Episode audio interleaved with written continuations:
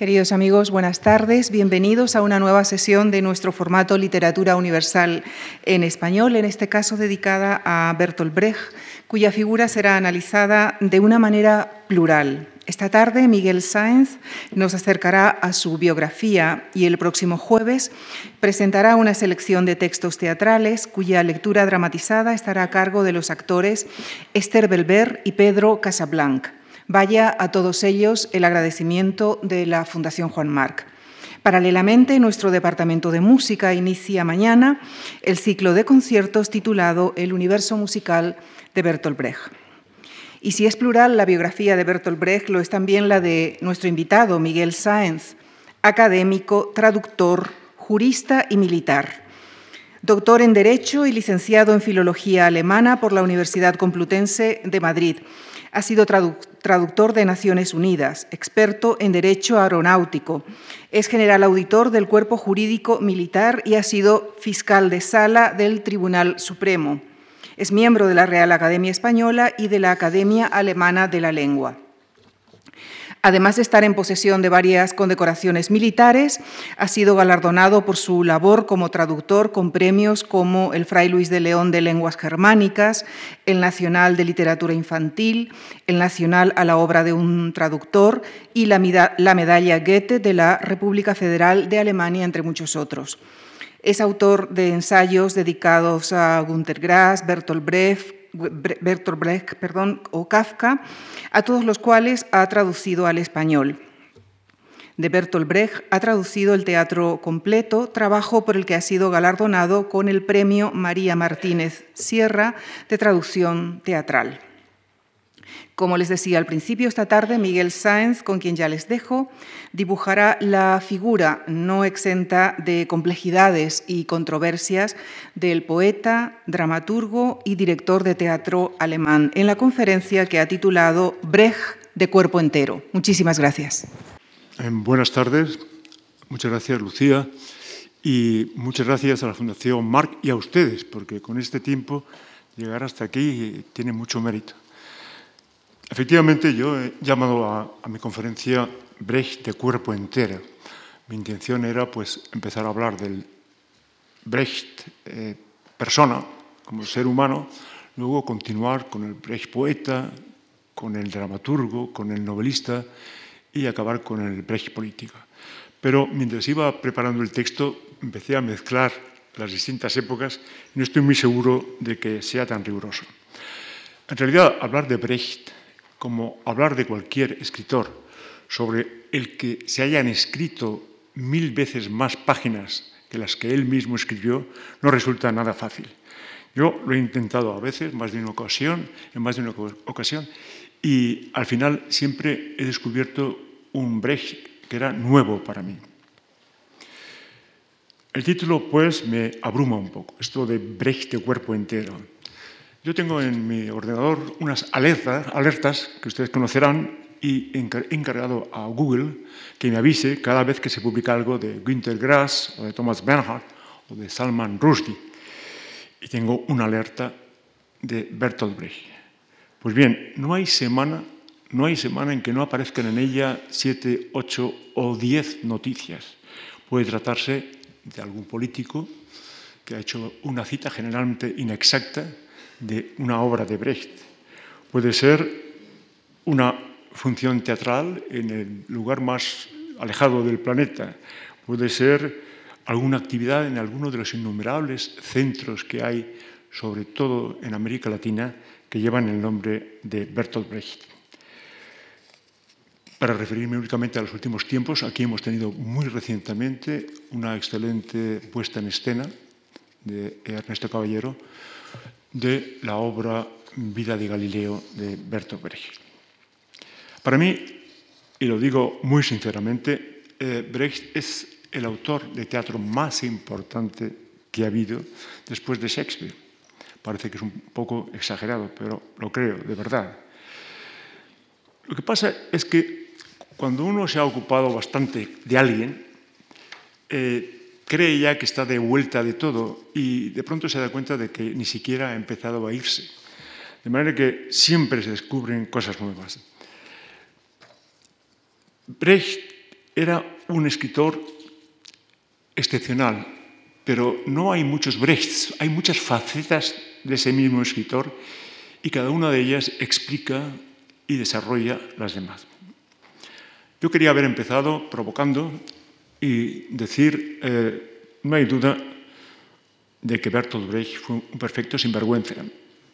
Sin embargo, luego pensé que sería un insulto bastante gratuito. Quizá Brecht fuera un sinvergüenza, pero no era perfecto.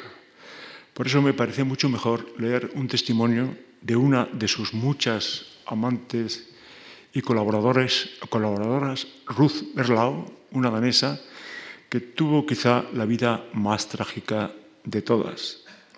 Ella escribió un día un diálogo supuesto en que alguien le preguntaba sobre Bertolt Brecht. El diálogo dice así, ¿cómo era Brecht? Pregúntame mejor cómo trabajaba. No escribía fríamente, sin ninguna clase de sentimientos. No. ¿Pero qué sentía al escribir? Él decía, yo solo siento cuando tengo dolor de cabeza, no cuando escribo. Entonces pienso. Era un genio, sí, eh, un genio trabajador, marxista y muy moral. ¿Qué era lo que lo impulsaba? Para decirlo brevemente, la lucha de clases. ¿Para quién trabajaba? Para los oprimidos y contra los explotadores. ¿Y cómo escribía? Amablemente y con mucho humor para unos, llana, dura e impacientemente para otros. Tenía problemas privados. Él decía que no los tenía y que además no le importaban a nadie. No era un hombre extraño. A mí solo me llamaba la atención de que ni siquiera en el más duro invierno finlandés llevase guantes. Siempre tenía las manos calientes y le encantaba sentir el aire en la frente y en las manos. Y luego, naturalmente, que trabajaba más que nadie que yo conociera. No tenía domingos, ni vacaciones, ni fiestas, pero quería sin falta tener su árbol de Navidad. El problema de los autores que no son buenas personas es eh, muy antiguo y a mí siempre me ha preocupado. Está el genio por encima de la moral. Un amigo mío peruano, Luis Loaiza, dice siempre que él ha conocido a tres grandes poetas en su vida y dos de ellos eran unos hijos de su madre. Y yo prefiero contar ahora simplemente lo que sé de Brecht y que cada uno eh, saque luego sus propias conclusiones. Eugen Bertolt Friedrich Brecht, nacido en 1898 en Augsburgo, era de origen pequeño burgués y su propio nombre, Bertolt, con T y no con D, como frecuentemente se escribe, fue una decisión personal alumno superdotado, es fama, que casi fue expulsado del colegio cuando tuvo que hacer una redacción sobre una famosa frase de Horacio, que dice, dulcem o dulcem et decorum est po patria mori. Es decir, es dulce y honroso morir por la patria. Porque el joven Brecht pensaba que vivir por la patria era mucho más dulce y honroso que morir por ella. Hizo su servicio como enfermero militar en un hospital durante la Primera Guerra Mundial y tuvo pronto su primer hijo, a los 21 años, con una chica llamada Paula Van Holza, de la que se sabe muy poco. El padre de Brecht era católico, la madre protestante, y sin duda por influencia de su abuela materna, para Brecht, según confesión propia, el libro más importante de su vida fue la Biblia. Una vez un periodista le preguntó cuál era el libro que le había impresionado más y él le dijo, se va usted a reír, pero fue la Biblia.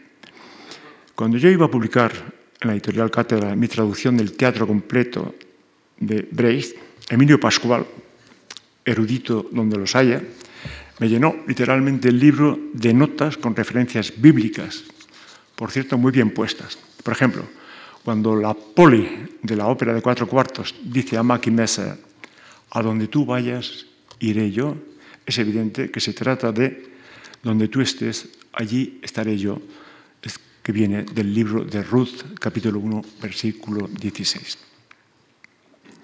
En 1920, Brecht viaja a Berlín y conoce a escritores, actores, cabareteros y editores. Conoce también a la cantante de ópera, en general Brecht odiaba a los cantantes de ópera, Marianne Zoff, y empieza a trabajar en su primera obra teatral, Tambores en la Noche, que al principio se llamaba Spartacus. Es internado en el Hospital de la Charité de Berlín por malnutrición. Estrena su obra, bastante enigmática, en la jungla de las ciudades.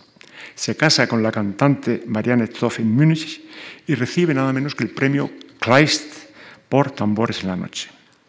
Tiene una hija, Anne, con Marianne Zoff. Adapta la vida de Eduardo II de Inglaterra de Marlowe. Conoce a la actriz Helene Weigel y estrena la obra Baal. Nace su hijo Stefan de Helene Weigel. En 1927 se separa de Marianne Zoff. En 1928 se casa con la Weigel, que a lo largo de los años será su mujer más permanente, la que más le duró. En 1929 nace su hija Bárbara. Conoce a Karl Kors, que fue su principal maestro de marxismo. Hay que decir por fin que Brecht, a los 26 años, tenía ya tres hijos de tres mujeres distintas, pero que eso no le preocupaba en absoluto. Sabía que sería un escritor y que sería un buen escritor. En cualquier caso, el Brecht joven era probablemente anarquista y libertario. Y sus influencias más claras me han parecido siempre Karl Valentin, un actor que los bávaros sin excepción adoran, aunque ellos lo llaman Valentin, y Charlie Chaplin, Charlotte, al que Brecht literalmente veneraba. Sin olvidar, desde luego, a Frank Wedekind, cuyo teatro rompedor fascinaba a Brecht, ni a Büchner, por razones evidentes.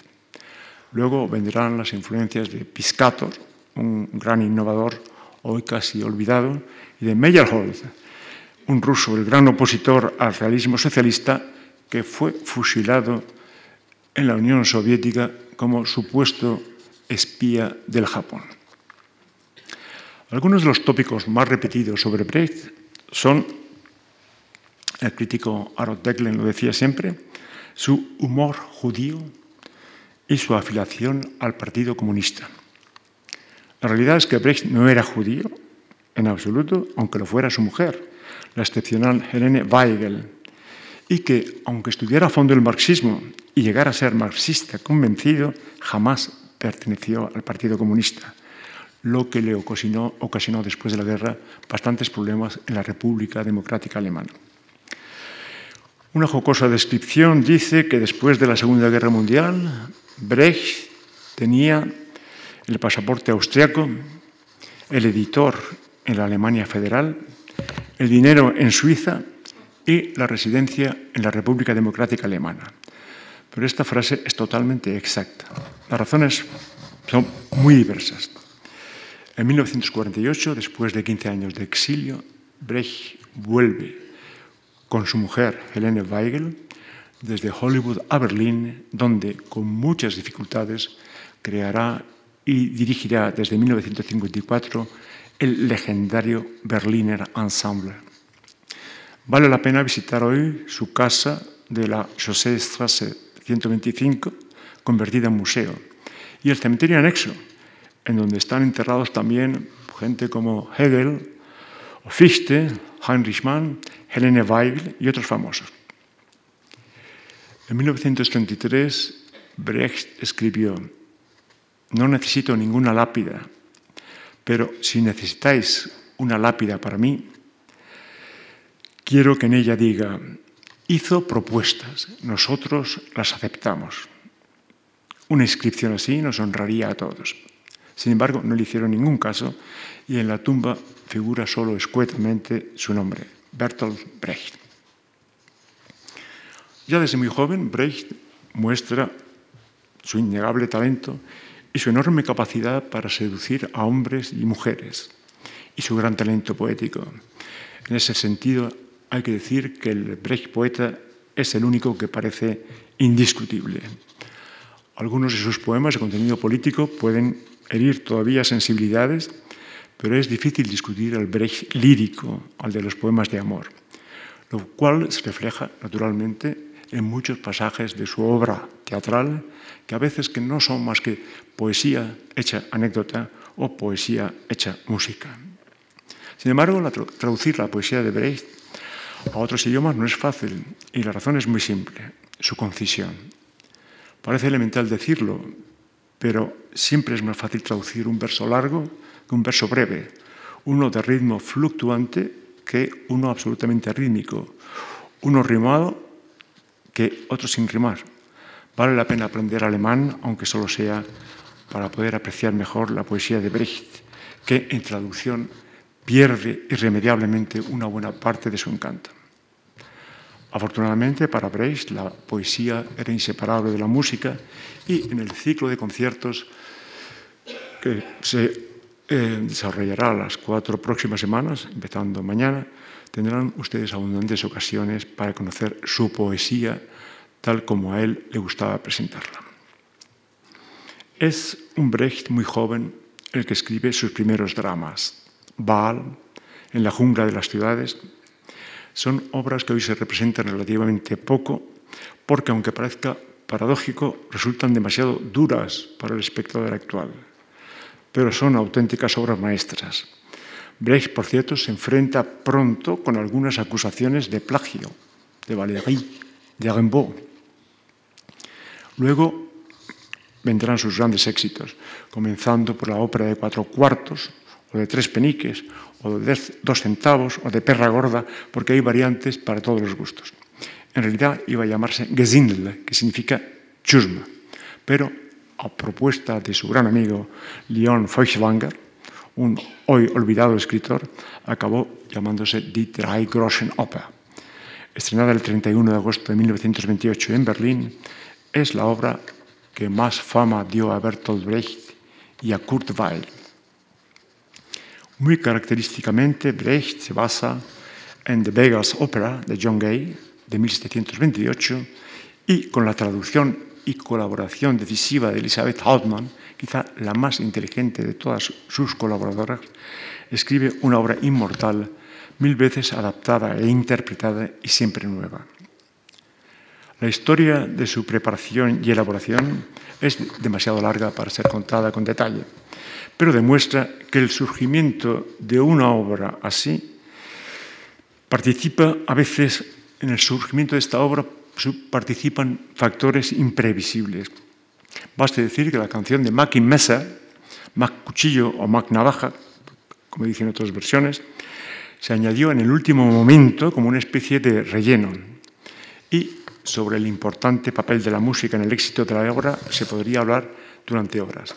Weil, que no se llevaba muy bien con Brecht, escribió una vez, la música tiene más impacto que las palabras. Brecht lo sabe y sabe que yo lo sé.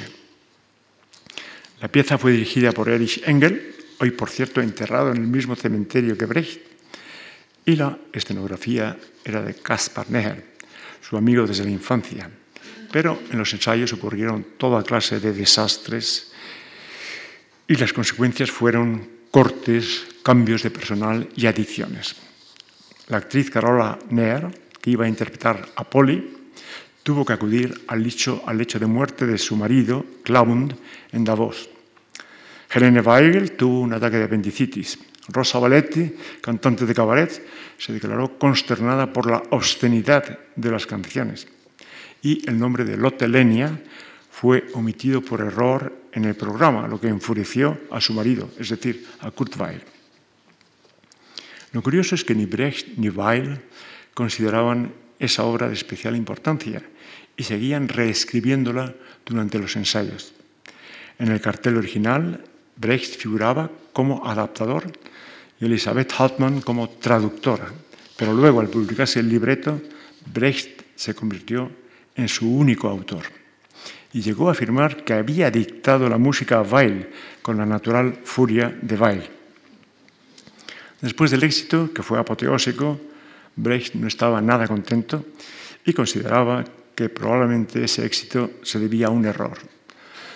Me temo que fue por todo lo que no me importa, decía, la trama romántica, la historia de amor, la música. Es interesante saber que los principales actores, Peter Lorre, Oscar Omolka, Carola Neer, Helene Weigel, Ernest Busch, Theo Lingen, la mayor parte acabaron en Hollywood. Incluso Lotte Lenia eran sobre todo actores de teatro, aunque casi todos ellos podían cantar también.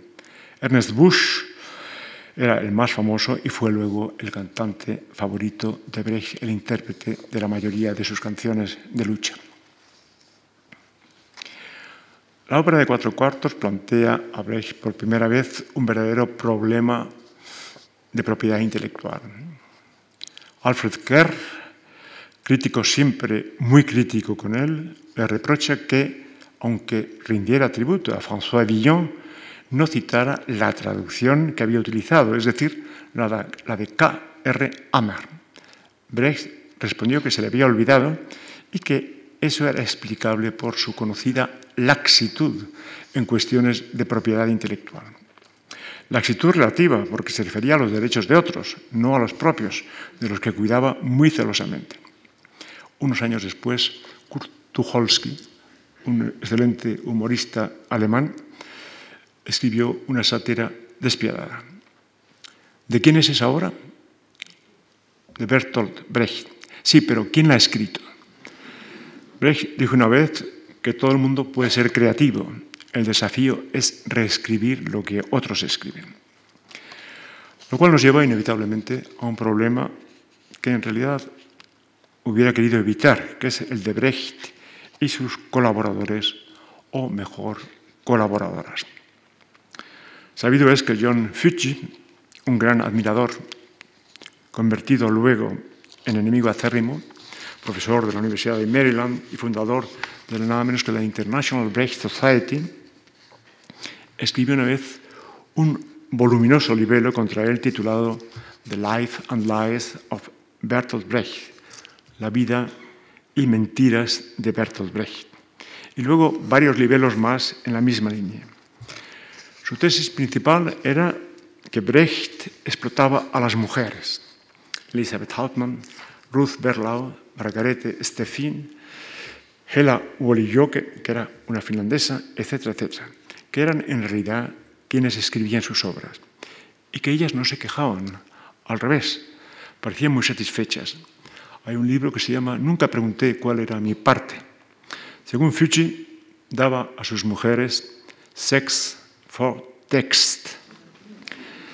El hecho de que John Fiji, por la falta de rigor y la exageración de sus escritos, haya quedado absolutamente desprestigiado, no altera alguna de las realidades innegables que denunciaba.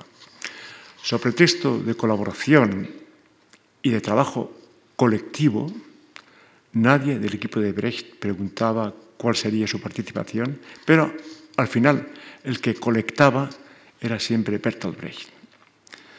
Para él, sus colaboradoras eran público, su primer público, y las necesitaba. Leon Furtwanger, su amigo, dijo de él que exhibía, exigía una colaboración paciente, pero siempre daba más de lo que recibía. Yo no voy a entrar en esa cuestión, que ha sido ya demasiado trillada y se presta al chismorreo literario y académico Solo hay un caso que me gustaría subrayar porque es el que a mí me impresiona más, el de Margarete Steffin, a la que Brecht conoció en 1932. De origen proletario y pobre, ferviente marxista, admirador incondicional de Brecht desde el primer momento y asombrosamente políglota, Margarete fue quizá la segunda mujer en la vida de Brecht. La primera, indudablemente, fue Helene Weigel. Y, sin embargo, Brecht, mientras huía desde Finlandia a los Estados Unidos y se dirigía en tren a Vladivostok para embarcar hacia los Estados Unidos con su familia y una serie de amantes, la dejó morir tuberculosa, tuberculosa a los 33 años en un hospital de Moscú. Hoy ni siquiera sabe nadie dónde está enterrada. Las justificaciones son muchas o mejor una sola, que la propia vida de Brecht y sus acompañantes peligraba en la Unión Soviética a principios de los 40, una época de purgas inexorables. Pero la realidad es que Brecht, que curiosamente llamaba a Margarete siempre su soldadito, la amaba. Baste un poema para demostrarlo. Es un soneto que lleva el número 19 y que yo traduje así. Solo algo no quisiera, que me huyeras. Quiero escucharte, aunque sean quejas. Si fueras sorda, yo sería orejas. Si fueras muda, todo lo que quieras. Si fueras ciega, yo quisiera verte. Como guardián me has sido designada. La larga marcha solo está empezada. Piensa en la noche antes de moverte. No digas, déjame, me han lastimado. No digas, puede ser, y dime ahora. Seguimos el servicio, aunque aplazado. Tú sabes que no es libre el que hace falta y mi necesidad es la más alta. Digo la mía, nuestra es más sonora. Y Margarita Estefín no tenía nada que envidiarle como poeta. Y aquí una muestra, no sé si es una carta que respondía a este soneto anterior, pero es posible. Cualquier caso, es de una sinceridad desarmante. Decía así Margarita Estefín, amé mucho el amor, mas no el amar. A ver si acaba este de una vez, pensaba, acelerando la idiotez. Hubiera preferido no empezar. En cuatro largos años Solo un día sentí yo misma el ansia y la pasión. Que así pudiera ser, cuánta ilusión. Pero era en sueños y eso no valía. Ahora que estás ahí, si yo te quiero, es algo que no sé, mas sí que espero poder estar contigo cada noche. A un gesto tuyo yo tengo que echarme, ni pudor ni temor han de alejarme y no debe existir ningún reproche. Yo me atrevería a decir que Margarita Estefín fue todo lo que Brecht hubiera querido realmente ser y no fue, proletaria, comunista y buena persona. Hay otro punto muy oscuro en la biografía de Brecht. La biografía de Brecht está llena de muchos puntos oscuros. De regreso a América y viviendo ya en la República Democrática Alemana, en los difíciles tiempos de Walter Ulbricht, el 17 de, enero, perdón, el 17 de junio de 1953, los obreros, los obreros se manifestaron en las calles de Berlín contra las difíciles condiciones de vida, siendo brutalmente reprimidos por la policía alemana y los tanques soviéticos. Una delegación obrera acudió a Brecht pidiéndole su apoyo. En aquellos momentos, Brecht dirigía los ensayos del Coriolano de Shakespeare, sin cambiar apenas el texto, pero desplazando hacia la izquierda todo el significado de la obra, el tribuno de la plebe, etc. Sin embargo, denegó su ayuda a los obreros y en su día Günter Grass utilizó esa actitud en su pieza Los plebeyos ensayan la rebelión, donde Brecht, al que llama el boss, el jefe, no desempeña un papel muy airoso. Se ha sabido luego que, aunque es verdad que Brecht se solidarizó plenamente con la política del gobierno, del Partido Socialista Unificado, la carta que escribió a Walter Ulbricht solo se publicó en parte y no se dijo que en ella Brecht reclamaba también un gran debate con las masas sobre el ritmo de la construcción socialista. Años después, bastantes años después, Brecht publicó un poema titulado La solución, incluido en sus elegías de Bukov, que es uno de sus mejores libros, en el que decía, que si el gobierno creía que el pueblo no había estado a la altura de la confianza que había puesto en él, lo mejor sería que lo disolviera y eligiera un nuevo pueblo. En cualquier caso, yo creo que fue un interesante ejercicio teatral que se hizo en México el año pasado, que fue representar sucesivamente el Coriolano de Shakespeare, el Coriolano de Brecht y la casi olvidada obra de Grass, de los plebeyos ensayan la rebelión. Brecht en América, Brecht en Hollywood. Nunca se adaptó. Hollywood pudo más que él, que no era capaz de entender que allí todo se vendía, ideas, historias, guiones de película que nadie filmaría jamás. A Faulkner le bastaba una botella de whisky y la seguridad de un sueldo mensual. Kurt Weill, en Nueva York, entendió perfectamente lo que era Broadway y escribió una música, excelente música, por cierto, en consecuencia. Brecht no.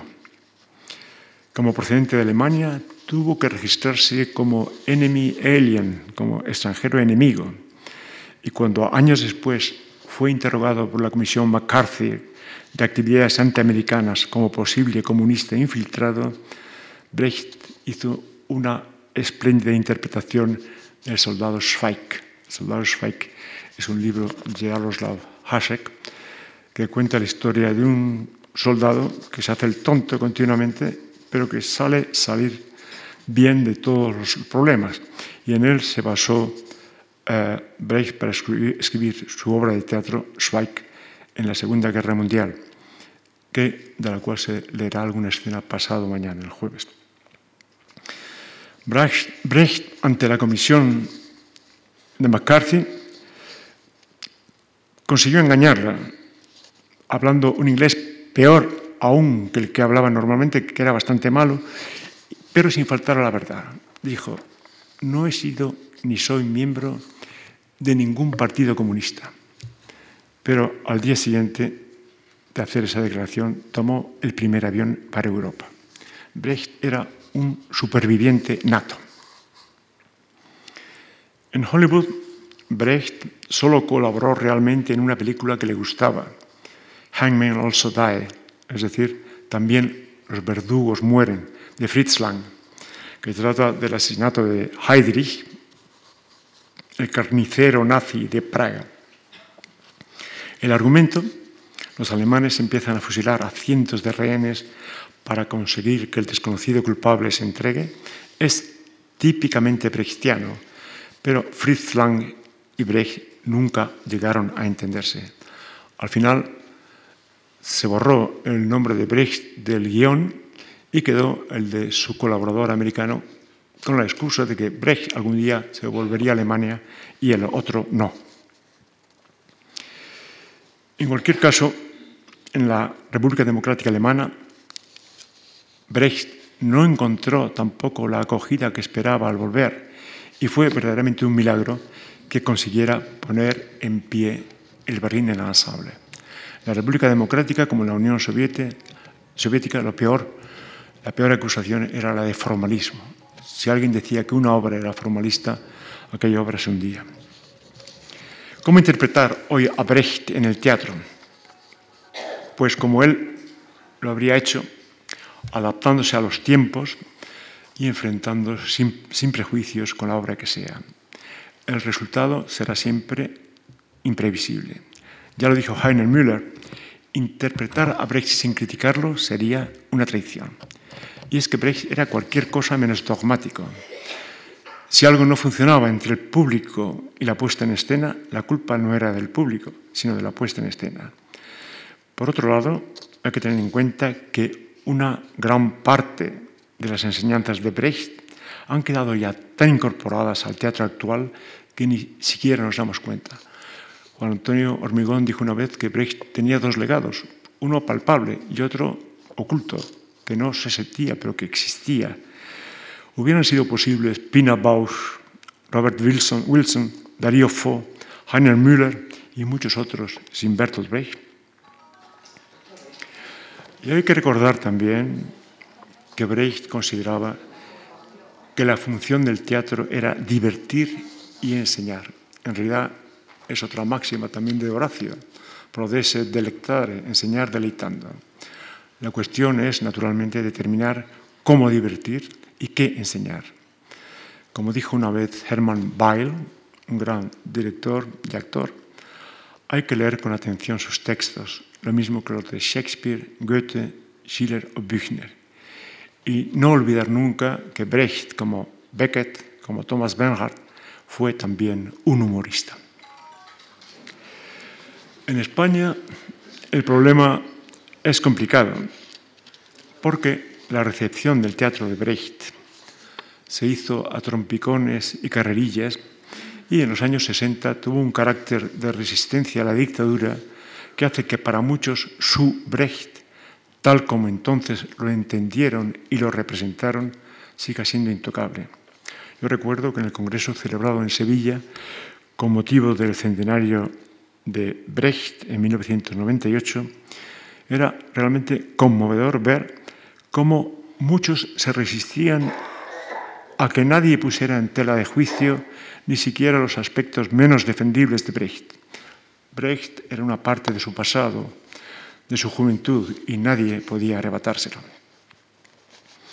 El Brecht teórico es hoy el más discutido, pero todavía sigue siendo válido y vale la pena leer su pequeño órgano para el teatro.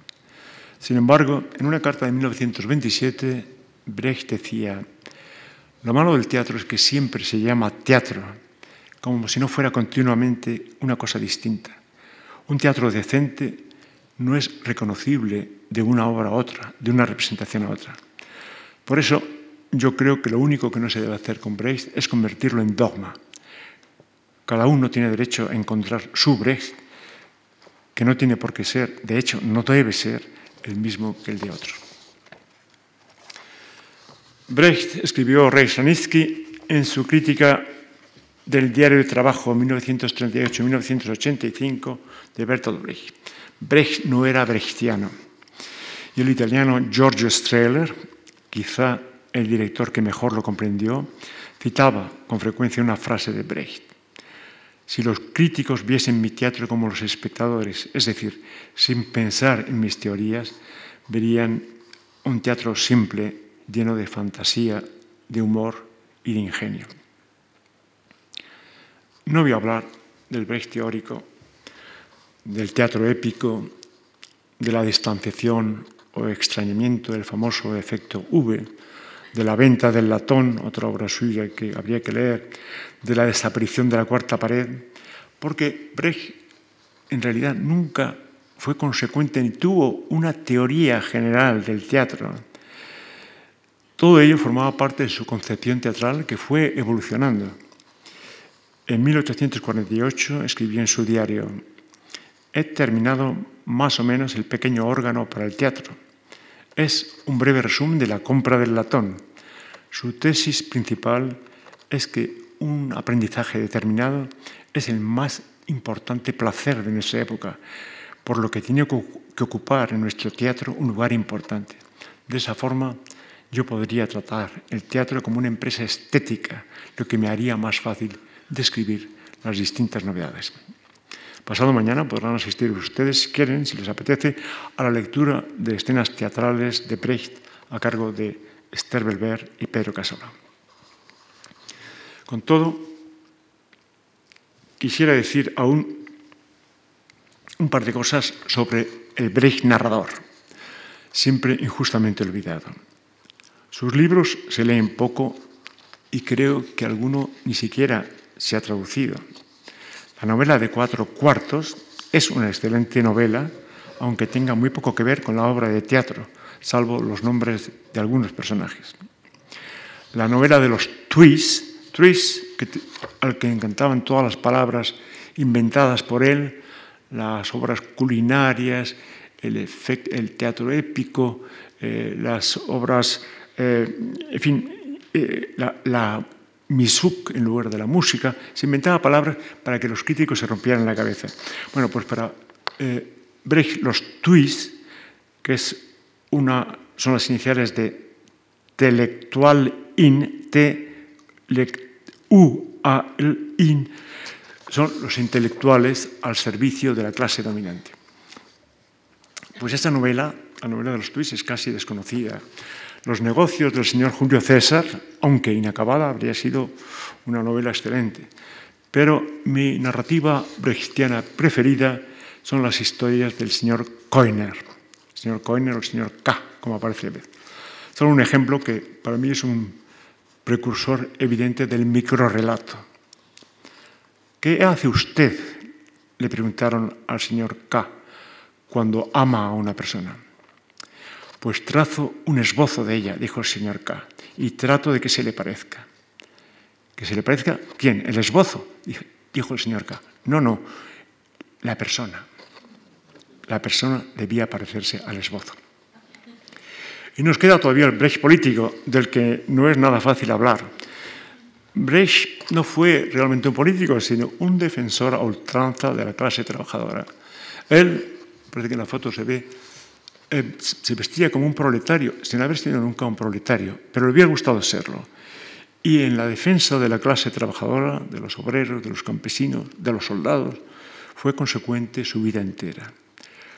Una vez, cuando ya vivía en la RDA, dijo, no tengo mis opiniones porque estoy aquí, sino que estoy aquí porque tengo mis opiniones. Comunista, no. Marxista sí, y mucho, aunque luego desencantado. En los años, creo que fue el cincuenta y tantos, poco antes de morir, recibió el premio Lenin y no, entonces se llamaba premio Stalin, eh, mejor dicho, el premio se llamaba Stalin y entonces lo bautizaron como premio Lenin y no dudó un momento en aceptarlo. ¿Quién podría reprochárselo? También Chaplin lo aceptó. Brecht, creo yo, fue tal vez un cínico, un oportunista, pero no un sinvergüenza. Y su genio es indudable. Dedicó su vida a luchar contra las desigualdades de la sociedad capitalista y nunca, y nunca rehusó nunca cejó en su tarea. Supo rodearse de personas extraordinarias cuyo talento, explotó como explotó el suyo propio, para fines más que justificables. Y yo creo que la historia, sinceramente, no lo olvidará, no podrá olvidarlo mientras haya guerras, hambre, desigualdades, ricos y pobres. Muchas gracias.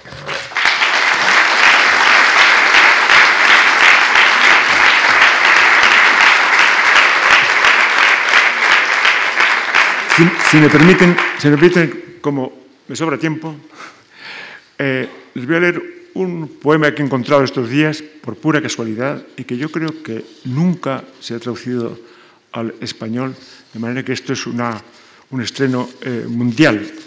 Se llama eh, Balada de los hombres de Hernán Cortés. Yo creo que nunca se ha traducido porque él habla de Cortés Loite. Cortés Loite la gente no lo identifica fácilmente con Hernán Cortés. Es un poema muy extraño que Brecht escribió a los 21 años, cuando tenía en 1919. Y dice así, al séptimo día, con viento fresco, los prados relucían más. Como hacía sol, pensaron descansar en ellos. Bajaron aguardiente de los carros y soltaron los bueyes que sacrificarían al caer la tarde. Como hacía frío, sacaron de la madera del pantano próximo ramas del grosor del brazo, nudosas, que ardían bien. Luego devoraron carne especiada y empezaron a cantar a la hora novena mientras bebían. La noche era fría y verde, con la garganta más ronca y debidamente empapados, y con una última mirada fría a las enormes estrellas, se durmieron hacia medianoche junto a la hoguera. Dormían pesadamente, pero muchos sabían al amanecer que habían oído mugir una vez a los bueyes. Despiertos al mediodía, entraron en la selva. Con ojos vidriosos y miembros pesados, cayeron resoplando de rodillas y vieron asombrados a su alrededor ramas del grosor del brazo, nudosas, más altas que un hombre y muy enredadas, con hojas y unas florecillas de aroma dulzón.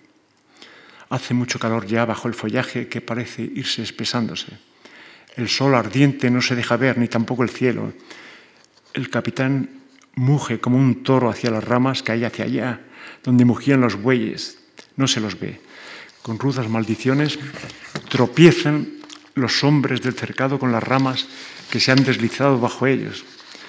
Con los brazos flácidos se arrojan furiosos en la vegetación que levemente tiembla, como si un viento suave de fuera la atravesara. Tras un trabajo de horas, las frentes oscuramente brillantes de sudor se apoyan contra las ramas. Estas crecen y se multiplican despacio formando un horroroso enredo. Luego a la noche, más negra porque arriba las hojas crecían, se sientan en silencio temerosos como monos en sus jaulas y debilitados por el hambre. De noche crecen las ramas. Debía de haber una luna bastante clara aún, pero no la vieron. Al amanecer todo era tan espeso que no vieron ya nada más hasta que murieron. Al día siguiente surgió un canto en el bosque, sordo y sofocado. Cantaban también, sin duda. A la noche hubo más silencio. También los bueyes callaban. La mañana pareció que las bestias, las bestias mugían, pero muy a lo lejos. Luego pasaron horas en que hubo un silencio completo. En las próximas semanas, la selva fue devorando lentamente los prados con viento leve y buen sol en silencio. Muchas gracias.